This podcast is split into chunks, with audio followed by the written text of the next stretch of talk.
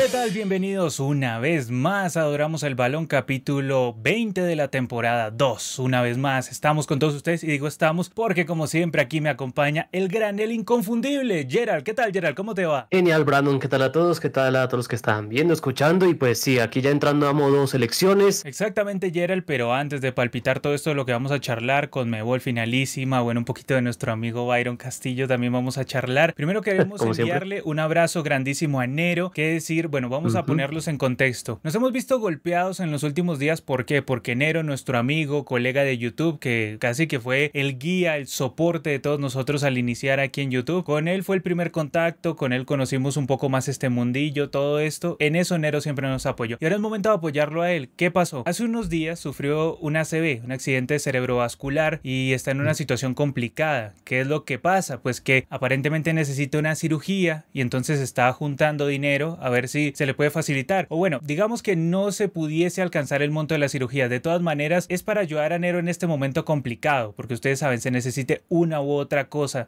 dependiendo del estado de salud que tenga la persona en el momento, en este caso Nero, pues siempre se necesita una que otra cosa. Entonces sería genial si todos ustedes pudieran hacer el aporte. Aquí les ponemos en pantalla. Si quieren hacer el aporte en la cuenta de PayPal, el correo es nerofutbol2 gmail.com. Ahí pueden hacer el aporte y luego pues eso será transferido a Nero. Si ustedes no le pueden aportar, aunque sea algo económicamente, de todas maneras envíenle su apoyo, que para él es muy importante, siempre está leyéndolo, siempre está ahí pendiente, entonces, por favor, si no es económicamente, aunque sea en tema espiritual, en tema moral, en apoyo moral, pueden enviarle su apoyo.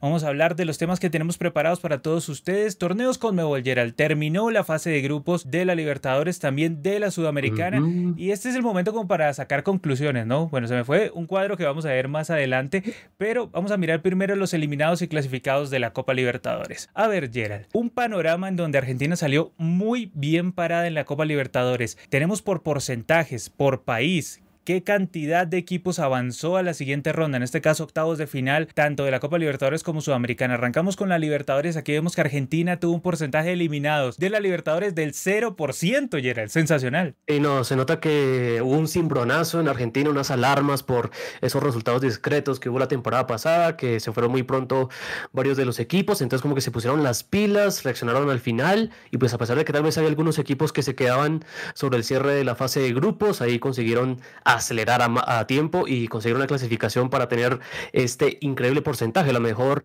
federación que queda parada en lo que es clasificados a octavos de final. 100% de sus equipos llegaron a la instancia final, así que felicitaciones al fútbol argentino que estaba como que entrando en una mini crisis, por decirlo así, pero pues se notaron las alarmas y ahí están bien aplicando esas eh, correcciones que hicieron para hacer una gran temporada internacional en este 2022. Ponle que crisis, ¿no? Ponle crisis. Bueno, digamos una mini crisis, como alguna, Una especie de crisis. E, exactamente, Gerald.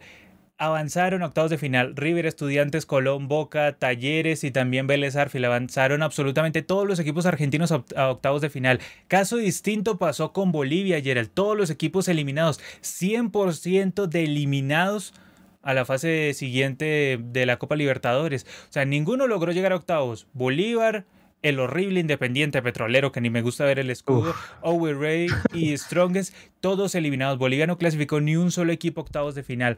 Vamos con el caso de Brasil. Brasil tuvo un 33% de eliminados. Bragantino, horrible. América Mineiro, es que ni, quiero comentar sobre América Mineiro. Fluminense, que también prometí en la primera fase, tú lo sufriste, Gerald, pero parece que solo te hizo sufrir a ti, ¿no? Solo te hizo sufrir a ti. De para adelante con Olimpia, todo muy mal.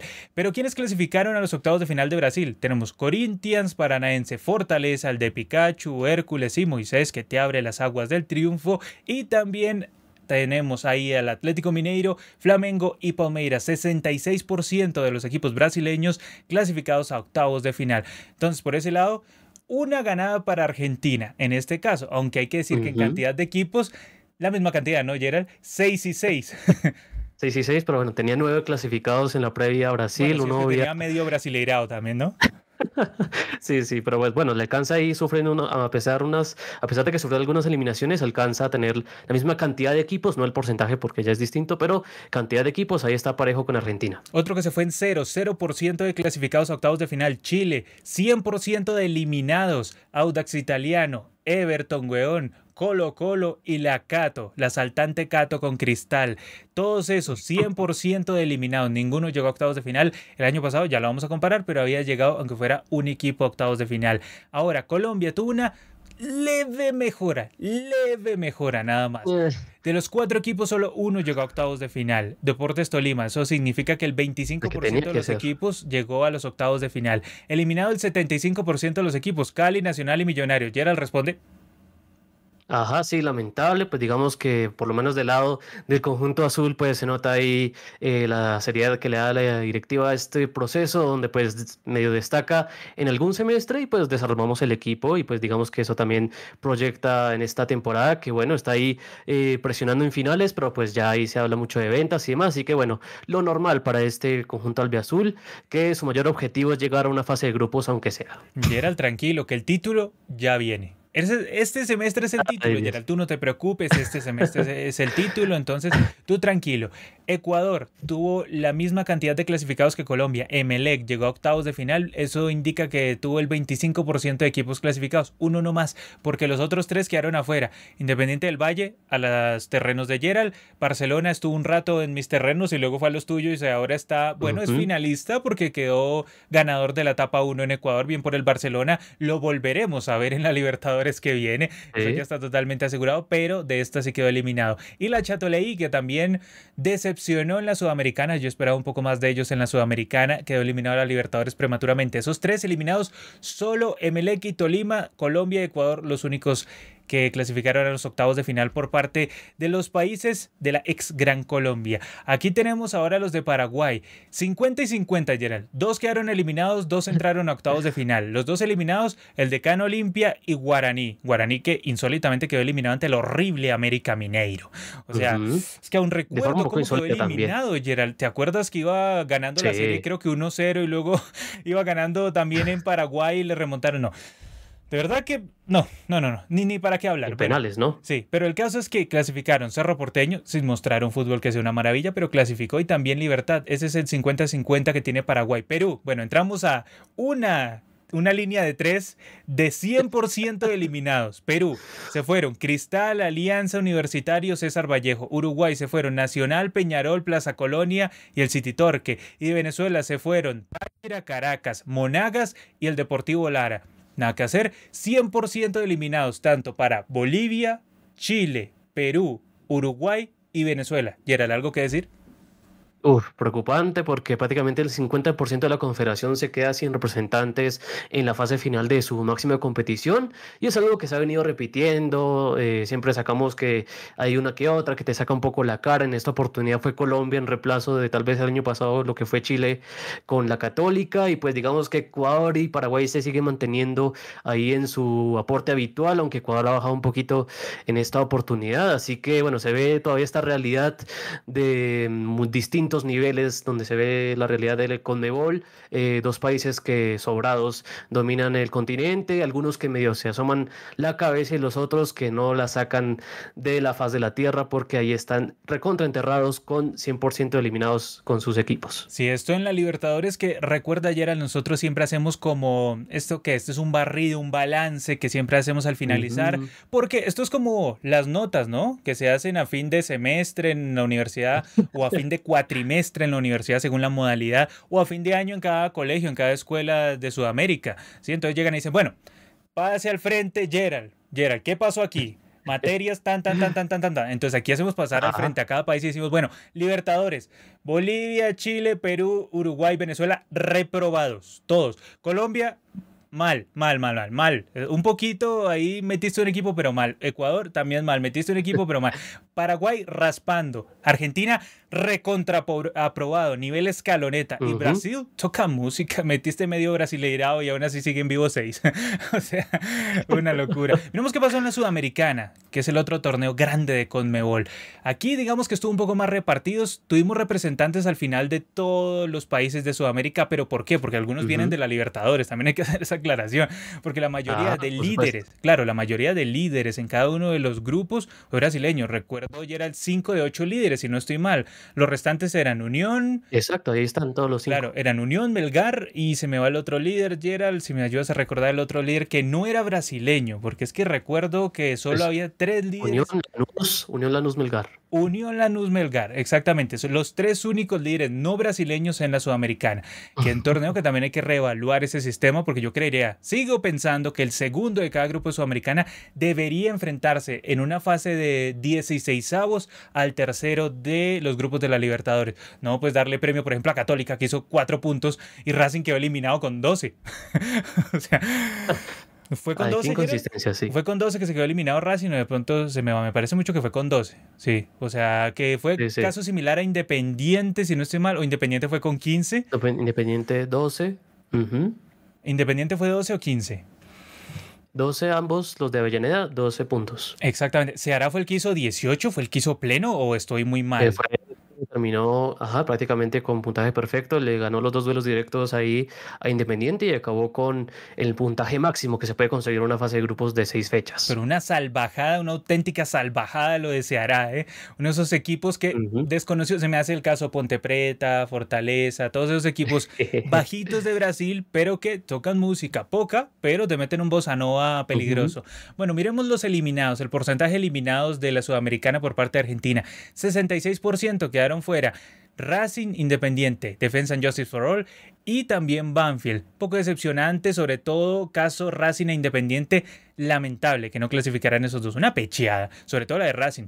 Vergonzosa. O sea, Gago. Uh, sí. Ay, Dios qué horror, qué horror. Y solo clasificaron 33% que fueron Unión y Lanús. De Bolivia, o sea, de los que estaban en Sudamericana quedaron eliminados todos. O sea, el 80%. Todos prácticamente. Y pues saca la cara el que bajó de Libertadores. O sea, solo porque llegó Strongest es que tenemos un 20% de clasificados de Bolivia en la Sudamericana, pero el resto 80 afuera. De Brasil, Gerald.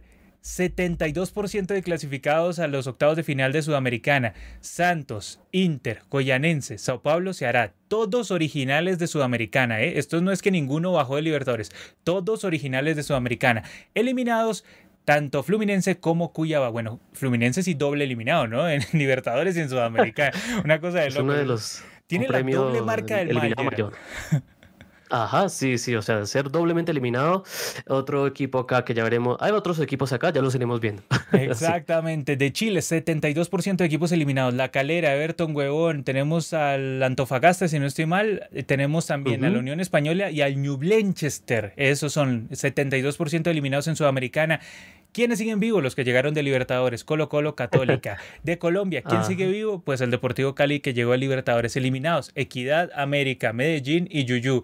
Lo de Yuyu tristísimo, noche para sacar técnico. No lo sacaron, pues porque todavía en la liga está vivo, pero ese partido que perdió 4-1 ante Unión incontestable. Vergonzoso. No se, no se entiende qué demonios estaban pensando, pero bueno, ¿qué más se le va a hacer? Ecuador solo tiene un equipo en Sudamericana, eso indica el 14% para la cantidad de oncenos que tuvo Ecuador en Sudamericana. Tú pusiste ahí eliminados. Liga de Quito, Barcelona, la Chatoleí, Barcelona y la Chatoleí que venían de Libertadores también 9 de octubre. Tiene como más. Exactamente, tiene como más, también tiene más vergüenza, ¿no? Porque pues vienes de Libertadores eliminado y te quedas también en Sudamericana eliminado. Es la doble marca del mal, la que yo también le puse a Fluminense. También quedó eliminado el Ponchito, exactamente, también quedó eliminado Ponchito, de Mushuk Runa y Delfín. Entonces tenemos en total seis equipos de Ecuador eliminados en Sudamericana, 86%, bastante tristes. Se esperaba que pasara aunque fuera uno, ¿no? O sea, es que no pasó ni un equipo de Ecuador como puntero en ningún grupo. Y pues tristísimo, sobre todo el caso Barcelona. Yo pensé que Barcelona iba a avanzar y me ha decepcionado totalmente. Salvó el semestre con ganar la etapa 1 en la Liga Pro, pero no mucho más. El 20% de equipos clasificó por parte de Paraguay octavos de final, que es Olimpia. Es Olimpia que viene de la Libertadores. Y quedaron afuera. Sol de América, Nacional de Asunción, General Caballero, que no sé para qué estuviste por acá, y Guaireña, que emocionó pero no pudo. De Perú, Gerald, Melgar, 25%. Ese único orgullo que tiene Perú, Gerald. Pero lo que costó, pero valió la pena porque vaya tremenda eh, campaña que se armó el dominó en ese grupo siempre competido ante un rival para nada fácil como era la Racing. De hecho, pues se tenía como todo en contra en la última fecha, pero pues se le acumuló, le estará eternamente agradecido al River Plate de Uruguay porque también ahí le dio la manito para que Racing se frenara y pues llegara a Melgar y sumara de a tres en esa última fecha ante Cuyabá y por gol diferencia se sumara acá a estos clasificados, el único que saca la cara por Perú. Sport Boys, Cienciana y Ayaxcucho, tu Dios, todos eliminados de Sudamericana. Por el lado de Uruguay solo llegó Nacional de la Libertadores después de que hicieran el pacto de Liniers. No le podemos hacer un llamado así, el pacto de Liniers que hicieron tanto Vélez como estudiantes. Pacto de Liniers, pongámosle así. Pacto del Fortín también podemos ponerle a ese. Pacto Pincha Fortín ponle. A ver, de Uruguay quedaron eliminados tanto Cerro Largo como el Liverpool Fake, como el River Fake y como el Montevideo Wanderers. 80% de los equipos afuera de Uruguay. Y el 20% de Venezuela, o sea, Deportivo Táchira que viene a la Libertadores, llegó aquí a la Sudamericana y quedaron eliminados. Estudiantes de Mérida, también quedó afuera el equipo de Don La Guaira, Metropolitanos y quiero tu camiseta Colmenares que pues no se pudo conseguir, Gerald, tristemente. Yo creo que has caído ahí y esa es una de las apuestas que has perdido este semestre. Pero ¿qué sucedió en general en torneos con Mebol? A ver, ya miramos país por país en torneos, ahora miremos país por país en general. Gerald, Argentina, el comparativo de cuántos quedaron eliminados en total de todos los torneos y clasificados en total. Sí, bueno, de sus dos equipos, cuatro quedaron afuera, todos de Copa Sudamericana, y pues ocho ahí sacan la cara por haber clasificado, seis por Libertadores, dos en Sudamericana. Lo que indica el 33% de eliminados, 66% de clasificados, alto porcentaje de efectividad de Argentina. Por el lado de Bolivia, solo un clasificado, 11% del total de equipos. Vergonzoso, solo un equipo sigue vivo.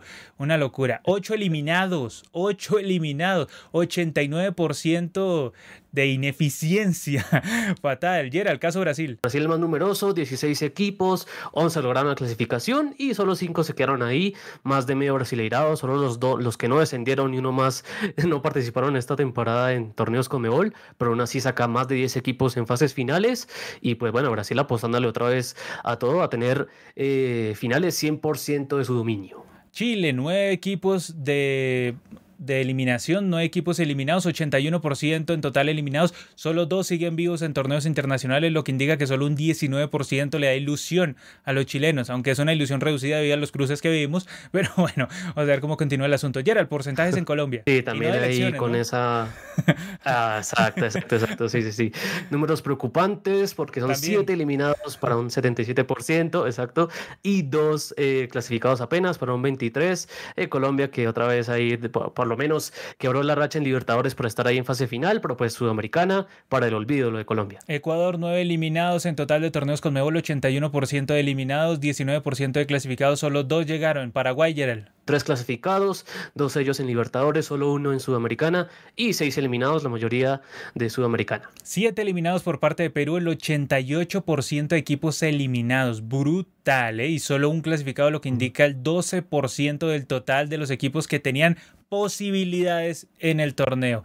Lamentable, la verdad que es lamentable, lamentable que qué más se le puede hacer, 12% apenas. De Uruguay, Ocho equipos eliminados, Gerald, y solo uno clasificado. Sí, para un 11% ahí de efectividad en cuanto a clasificados y un 89 vergonzoso 89 en la zona roja de los eliminados. Exactamente. Y de Venezuela, ocho equipos eliminados y solo uno clasificado, lo mismo 11% de equipos que siguen vivos. Igual, Gerald, tú pusiste aquí eh, dentro de los equipos eliminados lo pusiste como eliminados también que venían de la Libertadores, ¿no? Porque digamos hay unos que suman, cualquiera podría decir 8 más 1, 9, entonces no tienen 9 cupos, ¿no? sí, no, digamos que se cuenta esos eh, cupos, digamos, repetidos porque son eh, conjuntos que entraron en Libertadores, quedaron eliminados, pasaron a Sudamericana, entonces ahí los contamos como número de eliminaciones, ¿no? Digamos, no tanto necesariamente por número de clubes, sino que hay por... O sea, pusiste número de eliminaciones, más no número de clubes, ¿sí? Entonces para aclarar que es número de eliminaciones, o sea, porque es como caso de Ecuador.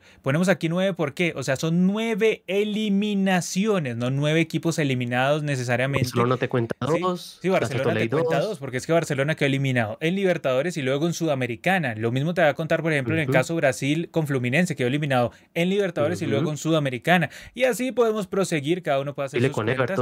Pero el caso es que los que mayor efectividad tienen, obviamente, Brasil y Argentina, le sigue Paraguay un poquito y el resto, pues digamos que peleándose ahí por un pedazo de honor, pero no, no mucho más, no mucho más de lo que nos queda. Y era algo muy interesante que lo estuvimos charlando, de hecho, en el sorteo de la Libertadores fue, Gerald, a mí se me hace que cada año estamos viendo una copa Brazuca Argentina, Argento Brazuca, y que tenemos unos que tienen la suerte de ser invitados. Pues muy bien, veamos qué tanto ha cambiado con respecto al del 2021 al 2022 en cuanto a tema de invitados. Estos fueron los invitados de la Copa Brazuca Argentina en el 2021. Católica, Barcelona, Cerro Porteño y Olimpia. Fueron los invitados a octavos de final. ¿Y qué ha pasado en 2022? Invitados del 2022 a esta Copa Brazuca Argentina. Libertad, Emelec, Cerro Porteño y Deportes Tolima. Se repite Cerro. Felicitaciones a Cerro también porque se repite muy bien, muy bien Cerro. Te repites como invitado. Pero aquí lo que vemos, Gerald, es una constante muy interesante. Tenemos otra vez dos equipos paraguayos, tenemos otra vez un equipo ecuatoriano y solo una modificación de un equipo chileno a un colombiano. Pero lo que yo te decía, Gerald, no es que haya una gran levantada, por ejemplo, de la Liga Colombiana, no, sino que son casos en donde un año puede ser un chileno el invitado, otro año un colombiano, al otro año de pronto pega un uruguayo, yo no sé, pero se mantiene la constante, Gerald. No es que mejoren las ligas, sino que se invitan más o menos en promedio de eso, de a cuatro en Libertadores a octavo, Gerald. Sí, no, o sea, tenemos ahí solo apenas cuatro de los que pueden ser eh, considerados para la fase de, de octavos de final, tal vez un 25% nada más de los equipos que hacen parte de esas fases finales son los outsiders que no salen de la Copa Argento Brazuca, como bien dices. Así que sí, un, panorama reducido para una confederación que tiene 10 federaciones, 10 países, pero pues eh, evidentemente solo dos sacan la cara en las instancias finales de sus competencias internacionales. Invitados en el 2021 en la Copa Sudamericana, América de Cali, Liga de Quito, Peñarol, Nacional, Sporting Cristal, Libertad Junior, Independiente del Valle y Táchira. ¿Qué tanto ha cambiado la situación? Tuvimos como invitados. Cuando hablamos de invitados nos referimos a equipos no brasileño argentino, ¿no? Para aclarar eso. Y también lo ponemos a modo de chiste metafórico, ¿no? Obviamente. No, es que, no es que los invitaron porque sí, no, no, no. Es obvio a modo de chiste metafórico. Y en este año 2022 tenemos cinco, ocho invitados. El año pasado tuvimos nueve, ¿no? Nueve invitados. Bueno, entonces descendimos un poquito, Gerald. Pero pues sí, bajó la cantidad y también el dominio brasileño ahí se, se manifestó de nuevo y también el argentino ahí con dos eh, apariciones y bueno, también hay que decir que la mayoría de estos invitados vienen porque bajan de la Libertadores, ¿no? Alguno que otro pues se destaca ganando su grupo de Sudamericana, pero son contados casos. Sí, o sea, Gerald, de los invitados este año, ¿cuál es el que ganó el grupo de Sudamericana? Solo Melgar, de resto todos vienen de la Libertadores, todos vienen depauperados, mojados, con las maletas llenas, aquí pues a, los terrenos de Gerald a pedirle refugio, todos llegan ahí a los terrenos de Gerald. Gabriel Reyes dice aquí, hola, hola, primero que todo, aguante enero, aguante enero, aguante Gabriel también que siempre nos acompaña. Dice, hola Brandon, hola Gerald, como siempre un gran placer estar con ustedes cada lunes. Para nosotros también es un gran placer. Francisco Chinchilla dice, buenas tardes, buenas tardes también.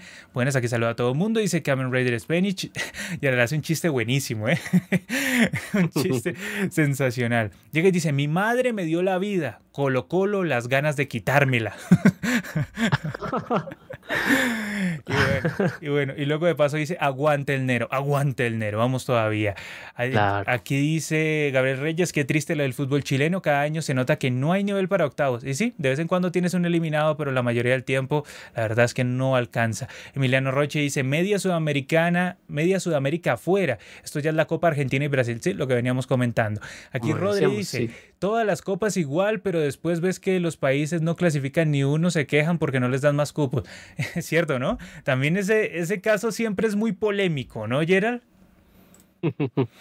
Sí, sí, o sea que esta copa está armada para ellos porque tienen más cupos y demás, pero pues en el papel que tienen los otros, la oportunidad que tienen para demostrar lo contrario, no lo aprovechan, caen eliminados eh, de forma eh, dramática en la fase de grupos y pues ahí vemos la copa argento-brasileña que se va repitiendo como en los últimos años, así que bueno, también eh, de la parte se, pues, se puede criticar la repartición de cupos, pero pues también ver esa parte deja un poco mal parado. Claro, en el mano a mano tienes que empezar a ganar, es la única manera cuando tienes todo un sistema en tu contra, creería yo.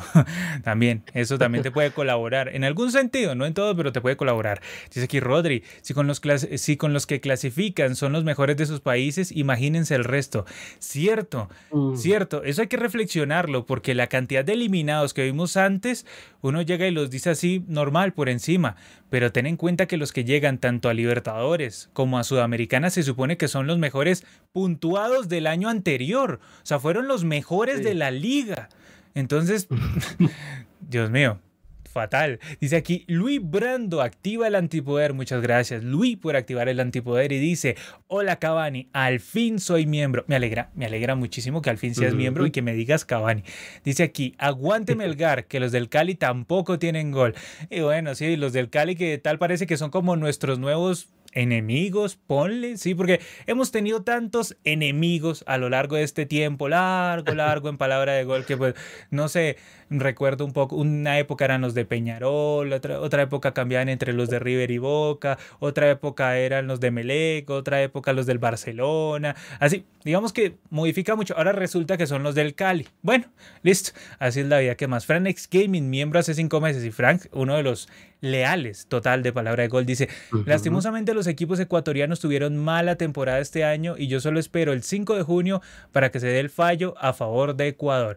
Y cuidado, ¿eh? porque de eso vamos a hablar en un rato. Francisco dice aquí, en el 2021 boliviano fue el invitado en la Libertadores. Exactamente, se varía, boliviano, chileno, colombiano, puede que haya un uruguayo, varían, pero lo que no varía es que siempre vas a tener de a 6 o de a 5 entre Brasil y Argentina. Eso sí, fijo, porque en mano a mano siempre pierdes. Nada que hacer. Dice Francisco, injusto que le regalen un cupo a los terceros de la Libertadores así porque sí. Deberían de luchar contra el equipo de la Sudamericana por ese cupo en un playoff ida y vuelta. Gerald, tú que dominas ese lugar que es la Sudamericana, ¿qué piensas? Es tan difícil, o sea, es que está ahí, es un pase a dos metros, está cantadísimo que eso puede darle un, espaldarazo a esta, esta, a esta sudamericana, porque hay varios clubes que efectivamente merecieron tener una segunda oportunidad. Es que cuántos puntos, dime, o sea, no sé si tengas, ¿cuántos puntos hizo cada segundo de cada grupo de sudamericana? O sea, si lo tienes ahí a mano o si no. A ver, repasemos acá. Listo, dale. Sí, sí, lo tengo en la mano acá. Barcelona hizo 9. 9. Tal vez un poco los más bajitos. Eh, Racing 12. Unión La Calera 11. Por Unión La Calera, o sea, es el que merecía ahí clasificar en ese grupo. Eh, Everton 11 también, se quedó corto. Eh, Guaireña 10, hubiera sido una sorpresa. Liga de Quito 11. Independiente 12, o sea, solo perdió dos partidos. Fluminense 11, haciendo 10 goles en última fecha. Aún así no importaba con cuánto más destruyera a Oriente Petrolero, de todas maneras iba a quedar eliminado. Así que nos deja ese dilema, ¿no? Esta Copa Sudamericana donde hay que ser y Católica Y Católica clasificó a octavos de final de Sudamericana con cuatro puntos. Cuatro mm. puntos. Y asaltó mínimo tres a Cristal. Entonces ahí es cuando tú llegas y dices, bueno, la verdad que hay un problema aquí. O sea, estoy de acuerdo que los terceros de Libertadores tengan otra oportunidad porque a veces muchos de ellos fueron campeones el año anterior y simplemente pues necesitan como un espaldarazo más. Pero hácelos en 16 avos de final, no los mandes a octavos. Mira, Independiente se queda eliminado con 12 puntos y la Católica está en octavos con 4. Es que, no, Gerald, está mal. Está mal eso. O, estamos mal nosotros, estamos locos nosotros. Ay, Dios, es evidente, es un pase fácil hacerlo. O sea, vamos a ver si, si Conmebol es tan evolución como dice ser. Exactamente, dice aquí Megalomanía, dice, che, qué muerto el colombiano versus el, el, Real Madrid. Y bueno, son cosas que pasan, ¿no? O sea, tienes grandes partidos, ahorita no tienes partidos tan buenos. Pero, pues ni modo, Luchito no tuvo su día, ¿Qué más le vamos a hacer? Luchito no tuvo su día, así como en el Liverpool varios no tuvieron su día. Igual sigo diciendo que no iba a haber sacado a Luchito, o sea, para lo que hizo después, que fue nada, pues para, ¿para qué sacó a Luchito? O sea, uy, qué gran modificación tuvo el equipo. Diego Jota ahí después. No, sí, Diego Jota tuvo un partido. Diego Jota. Tan sensacional, Gerald. No me fijé mucho, pero estuvo muy sensacional el partido de Goyota. También el de Firmino era el que se estaba atando los cordones. Eh, bueno, el caso. en fin, aquí, aquí Valdivia hace un aporte en plata peruana y dice el séptimo y octavo de cada país debería entrar en un mata-mata previo a la sudamericana, incluyendo Brasil y Argentina. No es justo que entre el mismo países se maten. Bueno, es que... Eso es también para corregir. Sí, también se podría. A ver, digamos que este lo puedo alcanzar a aceptar, porque hay mucho matado en esos países al margen de Brasil y Argentina. Lo que no te puedo aceptar es que el segundo de cada grupo de Sudamericana no pueda tener una chance más contra el tercero de Libertadores. Eso sí no te lo puedo aceptar. Lo otro sí, que se maten en fase nacional. Pero también sumaría la fase nacional a los argentinos y brazucas. También que se maten ellos, ¿no? Aunque pues cuando llega y dice, bueno, punto de vista comercial, económico, Brasil y Argentina son más grandes, mueven más. Es un hecho, está ahí, porque ellos son comerciantes unidos. Ellos no van a decir, mm, estos equipos de Ecuador, Colombia. No, entonces, pues básicamente te mueve más el torniquete tener de Brasil y Argentina. Claramente eso es, así, eso no, no tiene vuelta de hoja. No le busques más que esa vaina es así. También aquí nos comentaba Luis Brando, pero vamos a nuestro siguiente tema, Gerald, muy interesante, que es la finalísima. La finalísima. La finalísima que se va a jugar este miércoles. Vamos a tener ahí Argentina contra Italia. Es como la reedición del Artemio Franchi, ¿no? Gerald, algo así, me suena. Sí, claro, de hecho, pues el diseño del trofeo es el mismo. el, diseño del trofeo, ¿qué tal? Sí, no, genial. O sea, ese me, me gustaba harto en su momento y pues lo han re, readecuado, reconfigurado en esta oportunidad. Está muy bonito y pues bueno, vamos a ver cuál de los dos campeones continentales se lo quedan. Este es el primero de los tantos guiños que puede haber en un futuro de entre UEFA y Conmebol, que han firmado acuerdos de entendimiento, de cooperación. Así que este es como el primer gran producto de esa unión. La finalísima, los campeones continentales se enfrentan en un partido decisivo, 90 minutos o nada.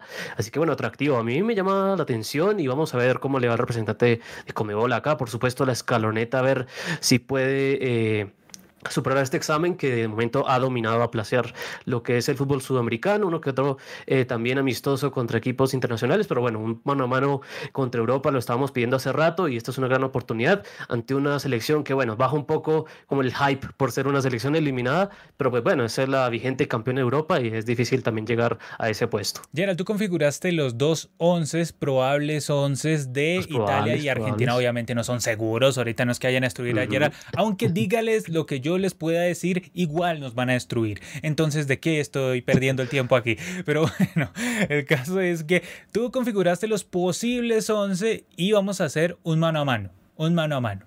Vamos a mirar quién tiene mejor equipo en el mano a mano de lo que pensamos nosotros. Vamos a ver.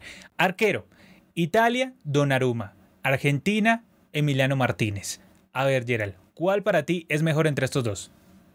Uf, bueno, pues digamos que ambos fueron grandes figuras de sus torneos continentales, pues ambos también brillaron en tandas de penales y demás, pero bueno, tal vez esta temporada presente, es que bueno, tal vez al Dibu lo exija mucho más, pero pues Donnarumma quedó un poco pagando sobre todo ese partido de Champions, eh, donde un fallo clamoroso de él fue clave para esa eliminación, así que yo diría, yo diría que aquí gana el Dibu, más allá de que, pues, si el, por su última temporada, pero si evaluamos sus competencias eh, continentales, es muy parejo. Mm, Gerald, a ver, pero este no fue el que recibió el guante de oro, si no estoy mal. Eh, Aruma no fue el que recibió el guante de oro. Bueno, sí, pues, bueno, pues. A ver, Aruma fue el que recibió el pues guante de oro. Sí, sí, sí. Y también te podrían encarar con que este señor Emiliano Martínez, allá en el Aston Villa, pues tampoco es que ha tenido una temporada pletórica, ¿no? Entonces, digamos. Bueno, pero pues. ¿Qué hacemos? es una liga más exigente, no tiene los mismos defensores, tal vez lo exige más, pero pues ha brillado. No sé, me parece que llegaba el mejor momento, ha, sido más determinante en ciertos, en ciertos partidos y pues a Donnarumma le, le acacho mucho esa, ese fallo en la final y pues también es un torneo, es un arquero con algunas inseguridades, pero pues bueno, tampoco dejar de reconocer su gran Eurocopa, el MVP de, de esa final, no, eh, claro, claramente. de oro. Ajá, exacto. Así que, pues bueno, digamos que por más presente te diría el Dibu, pero pues bueno, no sé, ahí tú qué No, sí, yo también voy a ir con Martínez. ¿Por qué? Porque es que me parece que él tiene más incidencia en Argentina de lo que tiene Donnarumma en Italia. Esa es mi impresión. O sea, que el tipo, el tipo pesa muchísimo más en la selección argentina de lo que Donnarumma se me hace que pesa. O sea, me parece que este Martínez es más líder. O sea, me parece que, que incluso él es capaz de echarse en contra todo el equipo contrario. Y eso es una gran virtud, sobre todo para alguien que sabe soportar la presión. Entonces, a mí me parece que este duelo, en el mano a mano, lo gana Martínez. Entonces, vamos con Martínez los dos. Entonces, por ese lado, uno para Argentina. Defensas, Chiellini contra Otamendi, Gerald.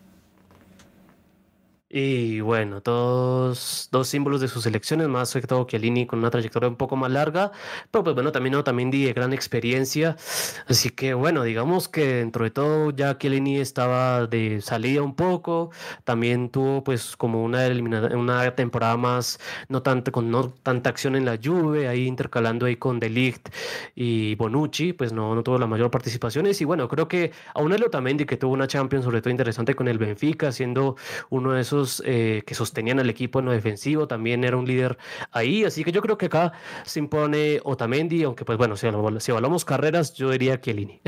bueno, no, no, ¿cómo así, Gerald? No me dijiste ninguno, me dijiste los dos, o sea, no, no, no, ponte de acuerdo. Otamendi, pero pues bueno, tampoco dejo de reconocer que Chiellini tenía una carrera más destacada. yo aquí sí voy con Chiellini, yo aquí sí voy con Giorgio, aquí sí voy con Giorgio. Entonces, ah, Gerald con Otamendi y yo con Giorgio, ¿qué? Metiste una, como diría en Argentina, una panquequeada terrible, o sea, casi que me dices los dos. O sea, terrible lo de Gerald. Bonucci contra Romero, Gerald. Y es, ah, es, que es difícil, digamos no que. Me tires otra panquequeada, como dicen por allá en el sur. No me tires otra panquequeada. Aquí decimos voltearepas. eh, voy a decir Bonucci, Bonucci. Bueno, bueno, bueno, Bonucci, Bonucci. Yo sí voy con el Cuti. Yo sí voy con el Cuti Romero. Me parece más rápido, ah, me parece que llega más ahí a tiempo. Eh, me debo un poco. Y y en el caso de Chiellini, por ejemplo, me parece que tiene un poquito más de incidencia en el equipo, aunque me parece que creo que es su último partido, ¿no? Me parece que este ya es el final. Aquí se va a tirar. Exactamente, exactamente. la selección por lo menos, ¿no? Ya va a continuar su carrera en Estados Unidos, pero pues de, de la Zurra se retira en esta finalísima. Exactamente. A ver, Emerson contra el huevo Acuña. A ver, aquí te quiero ver, Gerard. Mm, ah, es que este Emerson, eh, si estuviera Spinazzola, claramente que es el titular, obviamente desde Italia, pero pues bueno, viene una larga lesión, esa que sufrió en la Eurocopa y pues recién eh, volvió en la final de la, de la Conference League con la Roma, así que en este voy por Acuña, me parece más completo, eh, mejor defensivamente y pues Emerson te puede dar uno que otro desequilibrio en ofensiva, pero pues no es tan completo. Mm, a ver, y yo, yo creo que también voy, voy por el huevo, voy por el huevo también. Su incidencia en el equipo es clave, sus salidas y además tiene buen pase entre líneas a veces y buena proyección. No es pues de los más notables laterales, pero, pero sí me gusta un poquito más que Emerson. En el caso de Molina contra Di Lorenzo, Gerald. Y bueno, también hay un como parejito, yo lo veo tal vez, tampoco no es que sean como... poner a Montiel, ¿no? También, pero no, o sea, no pusiste a Montiel. Ha sido como su, ha sido más titular eh, eh, Nahuel Molina, pero pues sí, está entre los que se pueden mover, hasta Foyt también está ahí eh, como puede ser una eh, propuesta interesante en la lateral derecho, pero pues bueno, por eliminatorias y demás ha sido más usual lo de Molina, pero acá no sé, me gusta más Di Lorenzo, me parece pues muy interesante cuando pasa en ofensiva, pero pues bueno, siempre es un parejo, un mano a mano parejo acá por el lateral derecho. Mm, entonces te gusta Di Lorenzo y a ver. A mí, y está muy parejo, es muy cierto lo que dice Gerald, pero mm, aquí, aquí yo podría votar en blanco, ¿eh? pero no, no voy a votar en blanco, no, no voy a hacer una voltearepiada terrible, no. Voy a irme con Molina. A mí me gusta más Molina. Me gusta más. es que en general la defensa de Argentina, una de las cosas que corrigió Argentina con respecto a ciclos anteriores fue tener una defensa pendenciera y segura a veces más pendenciera que segura, a veces más segura que pendenciera, pero el caso es que cuando combina las dos, pues tienes un campeón de América y por eso está en la finalísima. Medio campo. Aquí sí, yo una vez voy diciendo que cualquiera, cualquier, para mí, De Paul es superior a cualquiera de los tres que tiene Italia, incluso a Berratti, Gerard. ¿Tú qué piensas? Bueno, digamos, De Paul con eh, Jorginho, pues, De Paul con Jorginho. Tú eres del Chelsea, ¿no? Entonces, bueno. Jorginho, ya. el tuyo, Jorginho, ya. No hay que hablar más, ¿no? No soy muy fan de Jorginho, debo decir, ¿Ah, eh, ah. muy valorado en cuanto a cobrador de penales, sobre todo es cierto que tiene buen pie, organiza el equipo, tiene buena pegada, pero muy regularete, o sea, también por ahí pasa muchas veces algunos errores que tiene el conjunto blue y no, para mí es un escándalo que lo sigan poniendo como uno de los principales pateadores de penales, o sea, para mí es un fiasco en ese sentido. Fuertes declaraciones. Jorginho, eh, no, no soy muy amigo de Jorginho, más allá de que pues alcanzó a ser un candidato medio serio a balón de oro en su, momento, pero no, o sea, ya por gusto personal, yo aquí de Paul. claramente a, a De Paul, sí. Sí, total, para mí De Paul, si se te llega a caer De Paul en el Mundial, agárrate, agárrate. Porque es que De Paul es, es el eje, es la brújula. Incluso mejor que en el Atlético Madrid, lo que presenta en Argentina De Paul. Rodríguez, Guido Rodríguez contra. ¿Contra quién quieres hacer la batalla, Gerald? ¿Contra Varela o Berratti? Contra Varela, hagámosla contra Varela. Uh, Nicolò Varela. Eh, me gusta más Varela, mm, es un jugador recontra interesante, tiene buen remate de lejos, eh, tiene buena creatividad para, para llegar a, ofensiva, para aparecer ahí y sorprender, eh, tiene buena técnica. A mí me gusta más Varela, más allá que pues Guido Rodríguez está ahí, ya es como la principal tal vez novedad de este onceno de Argentina, porque el titular aquí es Paredes, obviamente, pero pues Paredes no está y seguramente el que ocupe en esa posición en la mitad sea Guido Rodríguez, buen jugador destructor, pero a mí me gusta más Varela. Exactamente, bueno, yo voy a ir también con Varela. Sí, ese sí me gusta un poquito más que Rodríguez. O sea, Rodríguez está bien, pero, o sea, si estuviera ahí Paredes, yo te diría Paredes. Pero al estar Rodríguez, como que, bueno, ahí cambiamos un poco. Ante Rodríguez me gusta más Nicolo Varela, pero ante Paredes sí diría Paredes. Entonces, ahora, Berratti contra Lo Celso. Aquí te quiero ver, Gerald. Cuidado. Y, y si, el, si el es Berratti y Lo Celso, y no, por gusto personal voy a decir eh, lo Chelsea. Tal vez Berratti ha estado más en el máximo nivel en los más años, pero pues no, me encanta lo Chelsea. Me parece que le da mucha dinámica a sus equipos. Con el Villarreal la rompió totalmente esta temporada, así que yo me canto por lo Chelsea. Mm, a ver, es que también Berratti con el Paris Saint Germain tuvo unos partidos de unas dudas tremendas, pero lo Chelsea, ah, no sé. Ambos tuvieron luces y sombras, pero no, en un mano a mano por calidad así del jugador, yo me voy con Berratti, yo me voy con el búho, con el búho. O sea, si bien es cierto que tiene un ambiente maligno en el PSG, también es que es un gran jugador. O sea, este es un gran jugador, eso sí no se puede desconocer. Berratti el búho es un muy muy buen jugador. Entonces yo me iría aquí, Berratti, Varela y le sumaría De Paul. Esos serían los míos. Gerald se iría Varela. Ah, eh, de Paul y Lo Celso. Y ahora sí sería más Argento el mediocampo.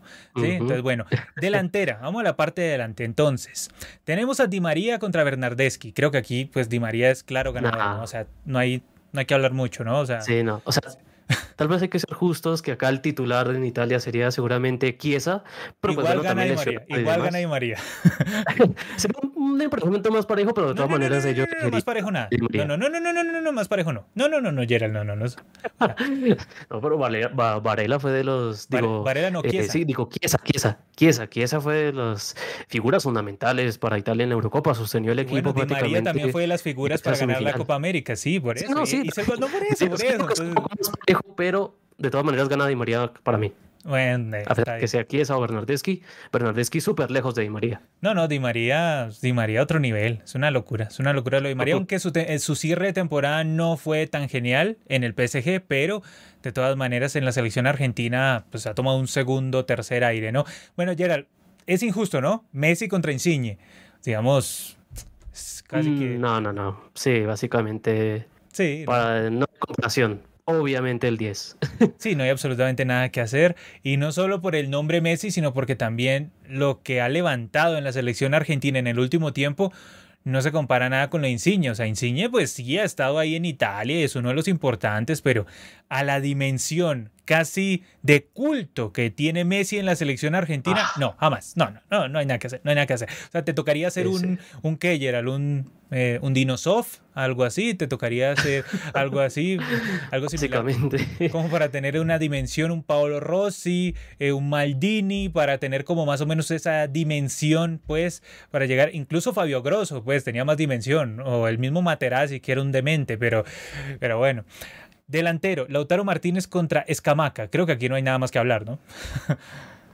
Y también gana por lejos Lautaro. Y pues bueno, Escamaca, que es una de las apuestas por renovación aquí, un jugador de proyección, pero pues obviamente por presente es mucho mejor Lautaro. Gerald, se me hace que Italia está tomando mucho esta finalísima como un partido no más para probar. ¿O tú qué piensas? A mí se me hace que es como, vamos a probar, tranquilo. En ciertos puestos, aunque Mancini dijo que como que quería darle prioridad a los que fueron titulares, sobre todo en la Eurocopa, pero pues bueno, en algunos, en algunos puestos por lesión no puede tener a los que fueron claramente titulares ahí. Y pues, pero sí, también toma un poco ahí para probar nuevas cosas, renovar, sobre todo eh, lo de Escamá, que es como lo más claro ahí para ver si le puede rendir ese delantero. Pero pues sí, no, o sea, básicamente ahí queda como un poco pagando ante una Argentina que va con lo que tiene, que, va, que proyecta sacar los que serían titulares en Qatar tal vez exceptuando el caso de Guido Rodríguez, pero pues sí, Argentina con todo y pues ya eh, Italia medio en modo ensayo. Gerard, ¿qué piensas de los que llegan y dicen que esta es otra copa inventada para que Messi sume y sume más trofeos con Argentina? Eh, no, pues digamos que tiene sus antecedentes y pues siempre hemos pedido como ese tipo de cara a caras entre equipos sudamericanos y europeos. Eh, de hecho, pues recuerdo que tuvimos un video en cierta oportunidad como que emparejamos cómo hubiera sido si eh, se mantuviera el torneo Artemio Franchi, siempre se hubiera mantenido. Y pues a pesar de que en algunos era difícil porque pues la Eurocopa siempre mantuvo una estructura de cada cuatro años y había campeones de América como tres en cada ciclo de Eurocopa. Era un poco difícil, pero pues a mí me gusta este tipo de, este, de este tipo de emparejamiento. Se justifica por ser dos campeones que con justicia ganaron este puesto. Es un modelo de torneo que, pues digamos, vemos mucho en, en el fútbol de clubes, supercopas y demás. Así que a mí me gusta este tipo de duelos y bueno, también expectante a ver lo que será esta finalísima entre los campeones continentales. Sí, digamos que vi muchos de esos comentarios cuando estaba echándole ojito a la imagen de la copa, ¿no? Llegan y decían como otro trofeo inventado para que lo gane Messi a las malas. Yo no creo, como dices, tiene su historia, pero, a ver, eh, ¿tú, ¿tú compras un poco eso? ¿Tú, o tú definitivamente piensas que esto se hubiese mantenido si no hubiese ganado Argentina, sino otra?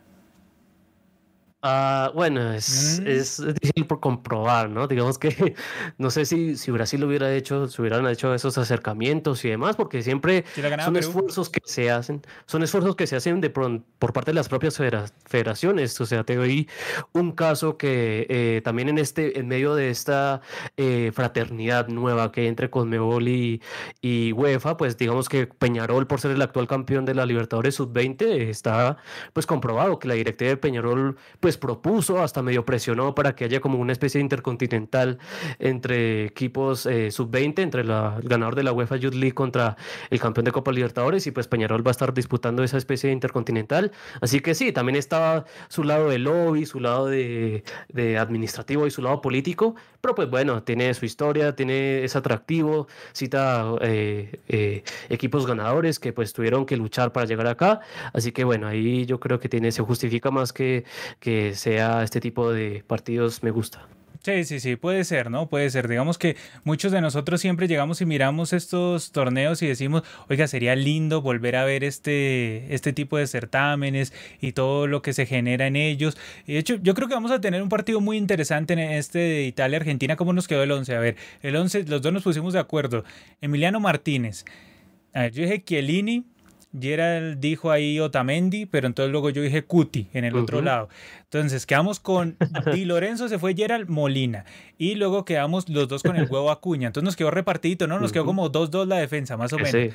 Luego, en el mediocampo, De Paul. De Paul dominando totalmente.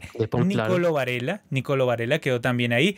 Y entre Berratti y Lo Celso, quedamos ahí como entre Berratti y Lo Celso.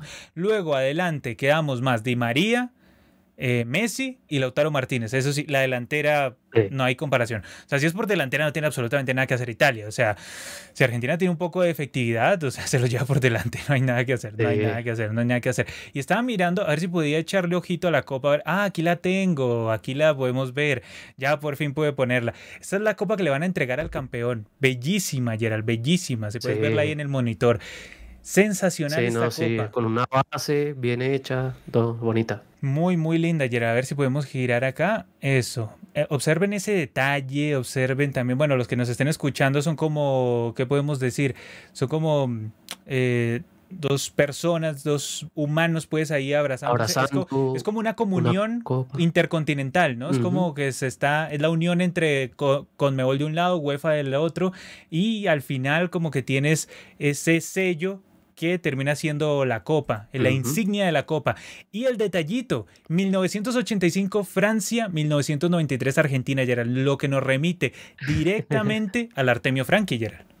Claro, es la heredera directa, o sea, es prácticamente la reedición de, esta, de ese torneo, que bueno, muy abandonado en el desorden y pues entre, las, eh, entre los problemas que hubo entre ambas confederaciones en todos estos años, pero pues bueno, ya en este momento de comunión, eh, afortunadamente pues dentro de mi opinión se saca otra vez y pues bueno, ojalá se mantenga, yo a mí me gusta este tipo de, cruces como he insistido otra vez y bueno, vamos a ver si se mantiene en el tiempo. Bueno, bueno, digamos que Gerald el optimista llega y dice, no, esto no fue solo porque la ganó Argentina, a pesar de que ese es la acusación que corre estos días, ¿no? Yo, yo leo cada cosa y llego y digo, bueno, voy a ir a preguntarle a Gerald a ver Gerald qué piensa. Yo no creo que sea así, a mí me gustan las continuaciones de estos trofeos, de hecho, por eso en un universo paralelo lo propusimos, llegamos y dijimos, bueno, ¿cómo hubiera sido si se hubiera jugado dependiendo cada edición. De hecho, tenemos por ahí ese video, tenemos que mirar en ese tiempo qué era lo que calculaba ayer, quién, quién hubiese ganado, qué hubiese pasado, a ver qué, cuáles eran los cálculos de Gerald. Pero sí, tenemos esta final que va a ser en Wembley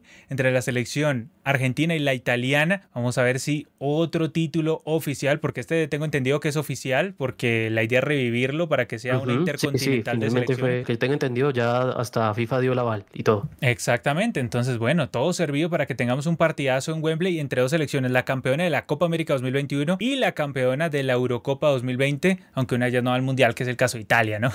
Eso, digamos que es lo triste por el lado de Italia. Tendremos esta finalísima, ya estaremos hablando de ella con Yogol, incluso en el canal de enero, ahí ya estaremos ahí para que todos ustedes hagan sus aportes también. Gerald, ¿tu favorito para esta final? Argentina, debo decir, llega más fuerte, pero pues bueno. Eh, no lo dudaste casi, ¿no? Igual, yo también pienso que la selección argentina se va a llevar esto, no creo que tenga mayor oposición, es una selección supremamente consolidada y la otra perdió contra Macedonia del Norte. O sea, ya, ya. O sea, es que la otra, la otra perdió contra Macedonia del Norte y se estaba como intentando meter al mundial a la mala, ¿no? También. Aunque ellos decían que no, que esos eran inventos de otras personas, que no eran ellos. No les creo nada pero... Tan inocentes los sí, tan inocentes los tanos, ¿no? Pero ah, siempre te metían un cuentico, un cuentico por aquí, un cuentico por allá. Vamos a hablar del caso Byron Castillo un poco, Gerald, porque tal parece que todo apunta a que se salvó Ecuador, no pasó nada. Bueno, se salvó es un decir, o sea, puede que nunca hubiese estado en riesgo, simplemente, pues digamos, Chile estaba dando patadas de ahogado, que esa siempre fue la versión que se mantuvo desde Ecuador. Y como bien mencionaba, las últimas informaciones que nos dicen que... Simplemente la FIFA no castigaría a Ecuador, sino al jugador o sea, Ecuador mantendría si se ocupa el mundial y esto pues no se movería más allá de o un simple castigo al jugador y que Ecuador vaya al mundial y no pase más que eso. Y también lo que bien decía Gerald, Alfaro convocaba a Iron Castillo podría ser a modo desafiante, podría ser a modo de igual no nos va a pasar nada, ¿para qué nos ponemos en líos? También para apoyar al jugador que tuvo semanas muy complicadas, las últimas semanas de él fueron muy complicadas, incluso en ese partido creo que ante Aucas fue que tuvo que salir sustituido porque, bueno, le pidió el cambio al técnico, a Célico, porque se sentía mal después de equivocarse en el segundo gol para el Aucas. Entonces... Digamos que al final esto es como un parte de apoyo al jugador para convocarlo en estos partidos amistosos de junio que jugará Ecuador en Estados Unidos ante México, Cabo Verde y Nigeria. Y con respecto a Chile, Gerald, Chile pues digamos que se estaba curando en salud, ¿no? Estaba corriendo por si le tocaba jugar el repechaje por si tenía que jugar el mundial o por si tenía que jugar no más amistosos. Como todo apunta que solo va a jugar es amistosos, pues entonces ya contrató a Eduardo Berizo. Berizo es el nuevo técnico de la selección chilena, el ex técnico de Paraguay. ¿Qué, ¿Qué fue lo último que hizo Berizo en Paraguay? A ver, yo recuerdo, mi mente me lleva al Hernando Siles y en el Hernando Siles Paraguay cayó goleado 4-0. Creo que mi mente está correcto. Eh, mi está correcta. Entonces sí, salió de Paraguay por malo, llegó a Chile por bueno. Pues, digamos, ay Dios. Habló Berizo. ¿Qué dijo Berizo después de llegar a la selección chilena? Dijo, hay dos escenarios posibles. Uno es ir al Mundial de Qatar, que aceleraría los plazos. Y el otro, que es intentar llegar al próximo mundial, o sea, el de 2026. Si los plazos lo permiten, claro que observaremos a los jóvenes y las oportunidades para ellos serán más altas. Eso fue lo que dijo Berizzo, que todavía, digamos, no quiere abandonar como el pensamiento de que puede ir al mundial, ¿no? También mencionó en cuanto al reclamo que hizo Chile contra Ecuador, dijo, después de conocer los porqués, creemos que las posibilidades de reclamo tienen un sustento firme. ¿Cómo va a decir lo contrario? Es empleado de Chile. Entonces dice, y si vamos al mundial, pues trabajaré más intensamente, con menos tiempo, pero muy contento. Entonces, él por ese lado está muy tranquilo, e igual como está Ecuador, ¿no? También en su sentido, que llega y dice que todos los documentos de Castillo son válidos y Alfaro lo convocó a la próxima fecha FIFA, toda una señal de mera tranquilidad, mientras pues Berizzo dice, si me toca ensayar, entrenar para ir al Mundial, fenomenal. Si me toca para amistosos, fenomenal. Cualquier cosa, ya tengo trabajo. o sea. exacto, exacto. Exacto. Así se resume la situación. Aquí miramos qué es lo que nos comenta la gente en Adoramos el Balón. A ver, Luis Brando decía, lo de Colo Colo es increíble, no merece Sudamericana. ¿Cómo te va a ganar Pikachu? Y encima le das un punto a Alianza. Uy, sí, Gerald, ¿qué tal eso darle un punto a Alianza? No, el único que se lo dio, tú fuiste el pitonizo, tú lo dijiste en un Adoramos el Balón, hace como siete Adoramos el Balón. El único que le va a dar puntos a Alianza va a ser Colo Colo, su hermano, tú lo dijiste. Pero pues no, fue el único ahí que se dio puntos ante Alianza y pues sigue ahí esa tradición de Alianza con su racha de no ganar aumentándose y su punto de siempre. Exactamente, Gerald, eso es una locura. Alianza no falla con su puntico. El típico puntico de Alianza Lima que también llegó y dijo Maldini, eh, Alianza con su puntico. Ay, Dios mío, sensacional. Hasta Maldini, hasta Maldini se la monta Alianza. Dice aquí Júpiter, vamos a Argentina, vamos que se gana, papá. Y llega y pone pues todos los símbolos de Argentina.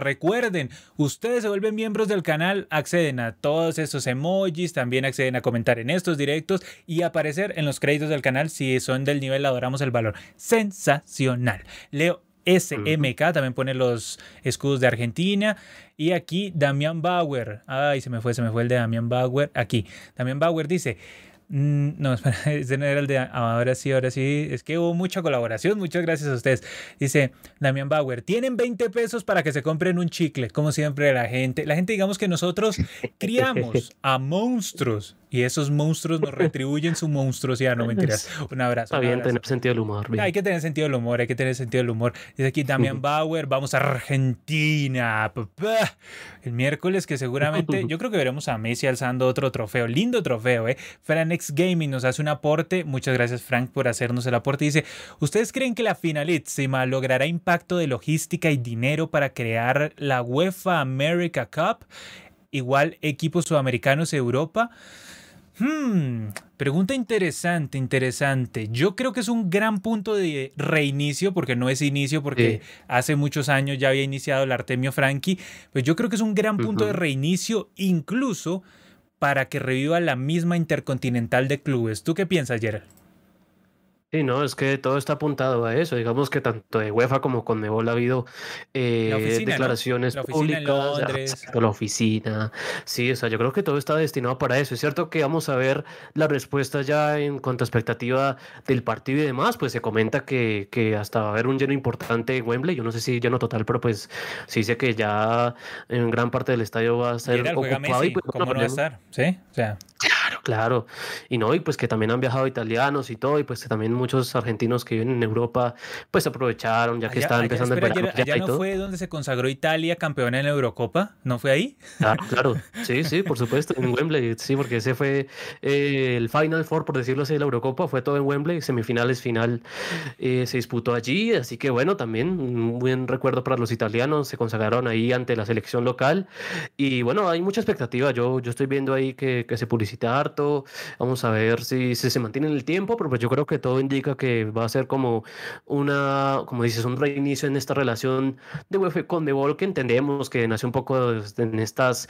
Eh, aventuranzas de, de, de Infantino, pues de, de hacer su mundial y todo eso, pero pues de ahí como que se acercaron posturas, eh, cuando yo y UEFA se dieron cuenta de que juntos pueden pesar más, tienen mucha influencia, así que bueno, todo estaba para que eh, haya más guiños, haya más competencias entre los dos. Y pues bueno, digamos que dentro de lo que decíamos que estábamos un poco atrás por no tener tanto fogueo contra ellos, ojalá se aproveche para pues ahí ir teniendo pruebas más interesantes y que midamos el nivel ahí para tener mejores resultados en competencia competencias como los mundiales y demás. A ver, ¿qué nos comentan más por aquí? Cifranex Gaming para hacerlo, para hacer tragar las palabras a Mbappé de que no somos fáciles y podemos uh, competir. Sí. Mbappé digamos que ha levantado todo tipo de análisis y comentarios en los últimos días debido a sus palabras en donde básicamente manifestó pues que Brasil y Argentina no tienen nivel porque pues compiten contra nadie aquí. ¿Tiene razón Mbappé? Casi que sí. No del todo, pero digamos en un 70% tienes razón, porque yo miro la tabla. No es tan sencillo, pero pues sí, sí, sí hay ciertos hechos que le dan la razón, pero también hay hechos con que se le puede O sea, no es del todo cierto.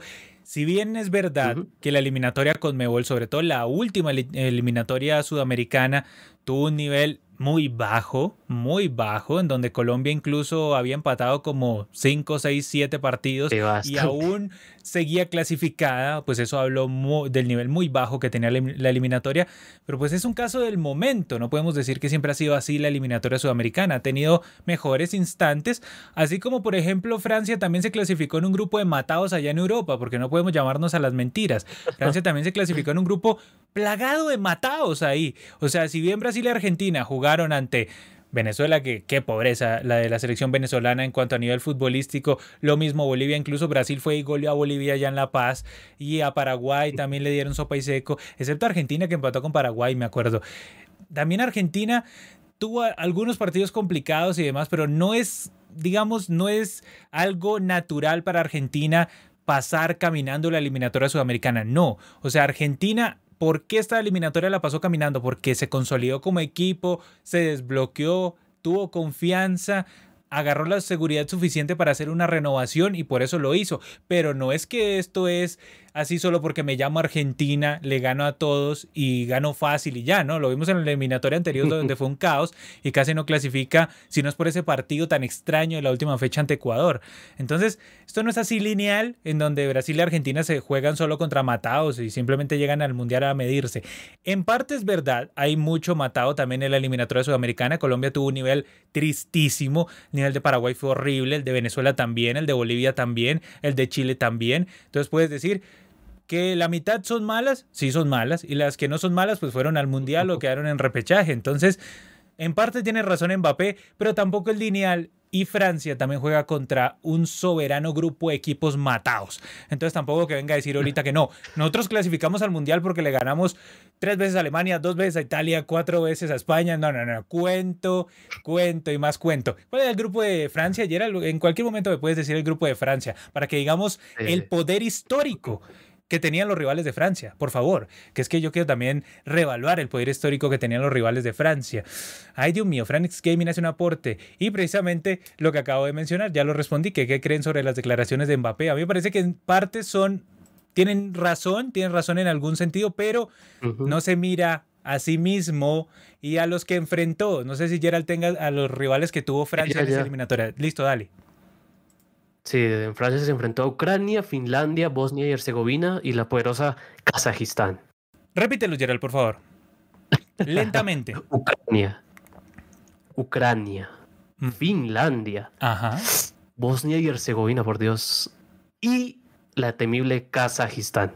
Y bueno, bueno, Gerald, la verdad es que una eliminatoria durísima para Francia. La verdad que yo no hubiera querido estar en ese grupo, porque es que, Gerald, vas a sufrir, vas a sufrir demasiado. O sea, de verdad que no, yo me imagino el pobre Mbappé contra Kazajistán, el sufrimiento tan grande que pues él tuvo, eh, la verdad que yo lo compadezco, yo lo compadezco, digamos que él en su jaula de oro está gozando bastante, pero sufrió los días que tuvo que ir a jugar ante Kazajistán, ante la invencible Ucrania, Ucrania que pues es un país de cuánto, menos de 40 años de existencia también, entonces pues digamos que ¿Cuál era el más duro ahí, Gerald? Pues, se supone que eh, Ucrania. bueno, mm. fin del comunicado. Básicamente. Entonces, yo digo, en parte tiene razón Mbappé. El nivel de la eliminatoria, de la última eliminatoria sudamericana fue bajo. Sí. Hubo matadas, sí. Pero incluso las matadas de esta eliminatoria sudamericana riñen un tricito más que las que enfrentaste. Kazajistán. Ucrania. ¿Cuál era la otra? Bosnia-Herzegovina. Bosnia-Herzegovina. Ajá. O sea, eh, entonces. Finlandia. Finlandia ayer. Finlandia. O sea, incluso, incluso jugar contra una Paraguay desgastada es más difícil que jugar contra Finlandia. O sea, pero bueno, pero bueno. No, no, no, esa eliminatoria, digamos, tiene sus matices, ¿no? Pero nosotros nos reafirmamos en lo que hemos venido diciendo hace mucho tiempo. La eliminatoria más complicada por todo contexto es la africana. Creo que habíamos quedado en eso, ¿no, Gerald? Exacto, sí, sí. O sea, lo defiendo eh, a, muerte. De, de cabo a rabo. Ajá, sí. Que África es jodidísimo clasificar en África. Exactamente, pero no es que cuando juegas contra Finlandia, Gerald, pues no, digamos que vas a sufrir, vas a sufrir. Yo lo compadezco, yo lo compadezco y, bueno, deberíamos también, también hacer una colecta por Mbappé, ¿no? Que casi no tiene plata. Bueno, aquí Jacob Gómez activa el antipoder. Gracias, Jacob, por activar el antipoder. Jacob Gómez creo que ha vuelto, después de que se fue por los caminos del mal, ha vuelto a las huestes ah. del bien del antipoder. Gracias, Jacob, por volver aquí con nosotros. Con los brazos abiertos lo recibimos. Exactamente, con los brazos abiertos, con los brazos abiertos del antipoder. Dice, tuve que renovar mi membresía porque bloqueé mi tarjeta. Es que el antipoder también va en eso, ¿no? En hacer un homero a veces, a veces se te va, digamos, bloquear la tarjeta sin querer. pasan esas cosas, pero aquí como siempre, bienvenido. Y dice, arriba Melgar, lleno de antipoder, activa el antipoder y arriba Melgar. Deberías decirle arriba al Cali, ¿no? Pues digamos, en temas de antipoder. A ver, dice Dorian Carrera, aguante Nero Fútbol, aguante Nero Fútbol, todo este directo también dedicado a el Franix Gaming. Dice, Byron Castillo, si sale victorioso, tendrá que dar contrademanda y ganará mucho dinero. Suerte Byron Castillo, a por la victoria siempre. Eso no lo decía Fidel Castro. Bueno, eh, no, no sé si me... no me acuerdo, pero, pero sí como que me vino a la mente que como que uno decía así. Jacob Gómez dice, le vendría bien a Messi y a sus amigos perder la finalísima para afinar errores. Y bueno, depende, depende. Como viene Argentina, está muy tranquilo como pues para perder una final de forma estrepitosa. Perder puedes perder, ahora dependen son las formas. Mate Salva dice aquí, ¿qué opinan de la clasificación de Unión de Santa Fe octavos de la Sudamericana? A mí me pareció bastante sorprendente porque Junior le había ganado de local 3-0 incluso a Fluminense, pero hay que decir que nosotros teníamos dudas con Junior porque sabemos que un equipo colombiano no hay nada peor que tenga toda la ventaja de local y que solo tenga que dependa de sí mismo. Que dependa de sí mismo. Hasta ahí fue. Sí, cuando, cuando dijeron depende de sí mismo, se acabó todo. Rarísimo. Megalomanía dice aquí, ¿qué les parece el All Stars Europa, América, África? A ver, Gerald, ¿qué te parece? All Stars. Bueno, eh, eh, siempre, siempre es interesante hacer este tipo de jueguitos, pero pues bueno, como de esas tres continentes, o sea, sería como una competencia, un triangular o algo así, o... Mm, yo, yo creería que, o sea, cuando es el método All Stars, es que llegas y los mezclas a todos, ¿no? Está bueno pues multiverso, Gerald, ojo ahí, ojo ahí que pueden estar... Pues, ya en una oportunidad vemos como las selecciones ideales de Europa, de África, de, de, de Condebol, de Sudamérica, de CONCACAF, eh, y hasta los simulamos un torneo en FIFA, ¿no? Ay Dios, nosotros y nuestras locuras, pero bueno, aquí que más nos comenta Ariel Fernández, dice, ¿podrían hacer una comparación puesto por puesto entre Argentina e Italia para medir quién tiene mejores jugadores? Ya le hicimos, ya le hicimos, la hicimos hace un rato ahí, estuvimos ahí debatiendo. Sí, puede rebobinar, ahí ya le hicimos hace un rato. De hecho, pusimos nómina probable de una y de la otra. Bueno, la Argentina es casi que fija, podríamos decir. La Italia sí podría tener una que otra modificación, pero pues digamos que Gerald trató de ser lo más preciso posible como para tener, todavía no tenemos los 11 confirmados, puede que se lesione a alguien, puede que pase algo, siempre pasa algo, sobre todo si hay antipoder de por medio, pero el caso es que, bueno, ya, ya lo hicimos, entonces para que le eches un ojito ahí, estuvimos comparando jugador por jugador. Dice aquí Jacob Gómez, rival de, rivales de Francia, le ganó 8-0 a Kazajistán le ganó 4-0 a Finlandia y, a Bosnia, Herzegovina y a Ucrania. Entonces, pues como vemos, eh, fueron partidos que, de los que todo el mundo estuvo pendiente y que todo el mundo pues padeció porque partidos muy reñidos, ¿no? Sobre todo el 8-0 contra Kazajistán, yo creo que marcó un antes y un después. Entonces, pues para tener en cuenta en la historia del fútbol, ¿no? Siempre te van a preguntar, oiga, si se acuerda de ese 8-0 que Francia le metió a Kazajistán? Yo sí. ¿Dónde estabas cuando Francia le metió 8-0 a Kazajistán? Y luego Mbappé sale y dice, no, es que no tienen competencia. Yo juego contra Kazajistán y como llego relajado, por eso es que los goleo en los mundiales. Ay, ay, ay. Bueno, John Melgar dice, ¿cómo están chicos? Ahora Argentina tiene la oportunidad de superar el invicto del Coco Basile y encima una nueva final. Sí, sensacional. Ahí, ahí la tiene, a tiro nomás. Dice, Júpiter, saludos, me voy a cenar. Muchas gracias por el directo. Gracias a ti por acompañarnos. Y a Elvis Álvarez, que activa el antipoder. Muchas gracias por activar el antipoder. Y dice, pero Ucrania perdió 4-0 contra Inglaterra para que veas qué nivel tiene. Bueno, Sí, así, así es la vida, ¿no? Así es la vida. Mm. Así es la vida. De todas maneras, ¿cómo padeció Francia ante sus rivales? De verdad que, mm, ya al final ese grupo, ¿cómo fue que quedó? O sea, Francia, ¿con cuántos puntos pasó? No sé si tengas ahí exactamente cómo sufrió Mbappé al enfrentar esas selecciones, porque es que yo estoy preocupado por Mbappé también. Estoy preocupado por Mbappé y por su poca sostenibilidad financiera. Puede que esté sufriendo y también, y también, y también puede que esté sufriendo, pues, al ver la eliminación sudamericana. Tranquilo, Mbappé, no la tienes que ver, la vemos nosotros. Tú tranquilo, tú no, no, no, te preocupes. La no te favorece, no, no, no, te, no, te, no, te, no te extiendas hasta esas horas para ver partidos que, que no te interesan a fin no te interesan, Mbappé, no te interesan, Mbappé. Todos sabemos que le interesa a Mbappé y Mbappé le interesa el comercio. Él no es un futbolista, es un comerciante, un comerciante unido. Prefirió ir por la plata que por la gloria. A mí me dice Real Madrid, que tiene gloria y tiene plata, me dice, llegas a ser titular a ojo cerrado. O sea, no hay absolutamente nada que me lo impida. Yo a ojo cerrado me voy, pero ya. Pero, pero bueno, Mbappé decidió otra cosa. Gerald, ¿con cuántos puntos quedó en ese grupo Francia? ¿Cómo quedó ese grupo? ¿Lo tienes? Eh, Francia sufrió demasiado para llegar a 18 puntos tras 5 victorias, 3 empates que le costaron mucho y 0 derrotas, un poco una extraña, una rareza para esta eliminatoria que no haya caído Francia, entonces sí, le sacó hasta 6 puntos de distancia al segundo que fue Ucrania con 12, así que difícil para Francia. Difícil, la verdad que padeció demasiado, padeció demasiado. Yo más bien lo que pienso, ya saliendo del sarcasmo, es que yo lo que pienso es que Francia, rivales como Francia, llegan suelticos relajados a jugar el mundial. O sea, después de transitar una eliminatoria que los exige casi nada, pues qué, llegan ahí, tranquilos a jugar el torneo, no, no, tienen mayor presión, presión que a excepción de que tengas un equipo muy aceitado como lo logró tener Argentina en la eliminatoria pasada, sí le pesa más, sí le puede llegar a pesar más a las selecciones sudamericanas. Ya leemos aquí los últimos mensajes y nos estamos despidiendo aquí en Adoramos el Balón, siempre agradeciéndoles a todos ustedes. Ariel Fernández, bueno, Jacob Gómez dice una cosa muy chistosa, pero Ariel Fernández dice, ¿ustedes dónde creen que será el próximo destino de Sadio Mané? Saludos. Mm, pero está para que salga de Liverpool, Gerald.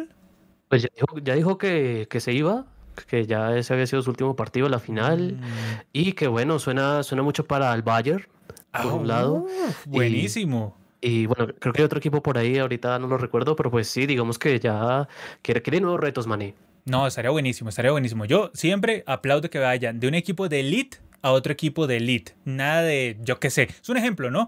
Nada de, del Bayern al Everton. Un ejemplo nomás, yo solo dije un ejemplo, no estoy señalando a nadie, porque además tienen abogados muy peligrosos. A ver, Jacob Gómez llega y dice aquí, a Mbappé le afectó la altura.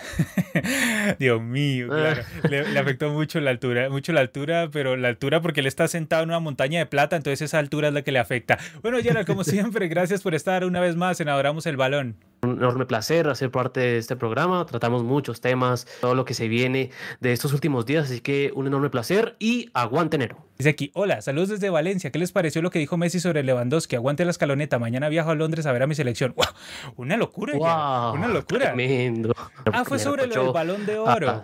El famoso que diga lo que quiera, que no me interesa. Cada uno dice lo que quiera y obviamente él puede expresarse y decir lo que quiera. Sinceramente no comparto lo que él dijo, pero tampoco le di mayor importancia. Ya está, quedó ahí y que diga lo que quiera y no me interesa. Eso dijo el astro argentino. Básicamente se la mandó a guardar. Como dirían en Argentina, básicamente se la mandó a guardar. Míralo por TV. Básicamente fue un míralo por TV diplomático, pero míralo por TV muy diplomático. Muchas gracias a todos ustedes que nos estuvieron acompañando. Estuvimos a full, a full en Abramos el Balón. Ya saben, apoyen a Nero, síganlo apoyando minuto a minuto. Ya saben, estaremos el miércoles ahí con Yogo Ball en la finalísima desde el canal de Nero. Muchas gracias por habernos acompañado aquí en Palabra de Gol. Ya saben, este es el canal en el que adoramos el balón. Muchas gracias gracias y hasta la próxima.